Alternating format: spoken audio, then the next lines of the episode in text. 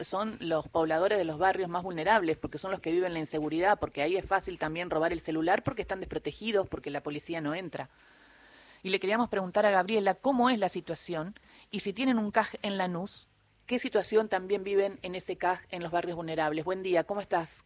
¿Qué tal, Gisela? Carlos, ¿cómo están? Muchas gracias por, por la comunicación, la, la introducción y el interés de, de conversar sobre la justicia en estos barrios, porque en definitiva lo que pasó ayer, si algo deja al desnudo y expuesto, es, que la campaña electoral se suspende porque la política es absolutamente impotente. Creo que de eso tenemos que, hacernos cargo todos, pero sin embargo hay diferencias entre lo que hacen algunos municipios, algunos candidatos, algunos intendentes y lo que hacen otros, y sobre determinadas políticas para mejorar la vida en esos barrios y que la violencia deje de estar naturalizada como está. ¿Y qué sabes de la situación de Lanús y lo que te cuentan los trabajadores del CAJ que están en los barrios vulnerables en Lanús?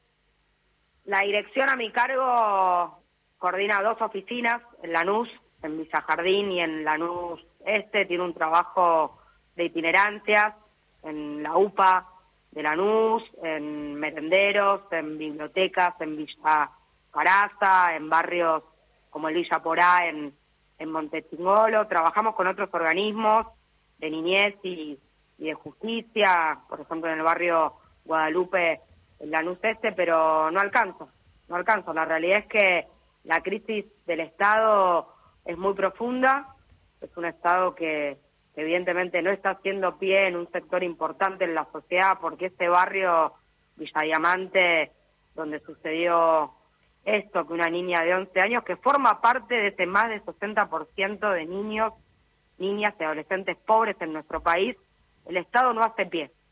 Entonces, cualquier político que coordine una política de Estado en un Estado que no hace pie va a fracasar. Y creo que lo que lo que desnudó el hecho de ayer es eso. Pero a mí lo que más me preocupa es el nivel de irresponsabilidad de un candidato como como Kraves, porque los municipios tienen mucho para hacer en esos barrios para mejorar la convivencia eh, humana. Ahí va. ¿Qué es, lo que, ¿Qué es lo que no hizo Kravitz? Y si podés mm, eh, manifestar las diferencias eh, de los intendentes y sus políticas, ¿no? Digo, y yo te voy a poner y, yo te voy a poner un ejemplo, claro, y te voy a, justo te iba a poner el ejemplo de Moreno, porque con el editor.com.ar, el espacio donde estamos escribiendo, eh, pude hacerle una entrevista a la candidata intendente de Moreno, Mariel Fernández, y lo que me contó es que una de las formas, además de, de pasó de 10 patrulleros a 100 eh, puso chalecos antibalas porque no funcionaban a todos los policías. Capacitó a la policía y puso más policía con más patrulleros.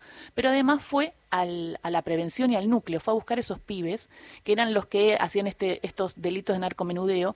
Y hay 1.200 pibes y 400 en tratamiento y 1.200 pibes intentando ser ubicados. Me pareció como una política interesante y si vos podés aportar eh, en, ese sentido a este dato. ¿Y qué pasa en Lanús? ¿Qué se hace en Lanús? Lo que contás de Moreno es tal cual y es la contra cara de Lanús, una política integral que no es ni progre ni asesina, es una política de mano justa, ni mano progre ni mano dura, mano justa. Yo estoy a favor de mayor presencia policial en los barrios, estoy a favor de una reforma policial que jerarquice este trabajo de mejoramiento salarial de las fuerzas policiales y de dotación de insumos móviles y de protección a los trabajadores policiales, como hizo Mariel en Moreno. Eso por un lado. Por otro lado, urbanización profunda y masiva de los barrios. Presencia escolar y educativa en estos barrios y combate frontal a la deserción escolar. Mejoramiento de todas las salas de salud. Claro. Apertura, apertura de casas convivenciales y comunitarias para la recuperación de adicciones. Y el que delinque luego de toda esa política integral, a la cárcel. A la cárcel. Entonces, clarísimo. Yo no estoy de acuerdo con que, ahí me permite disentir con mi compañero Juan Grabois, así como creo que los que van a ir a la cárcel por la muerte de Morena no son parte de una gran banda criminal.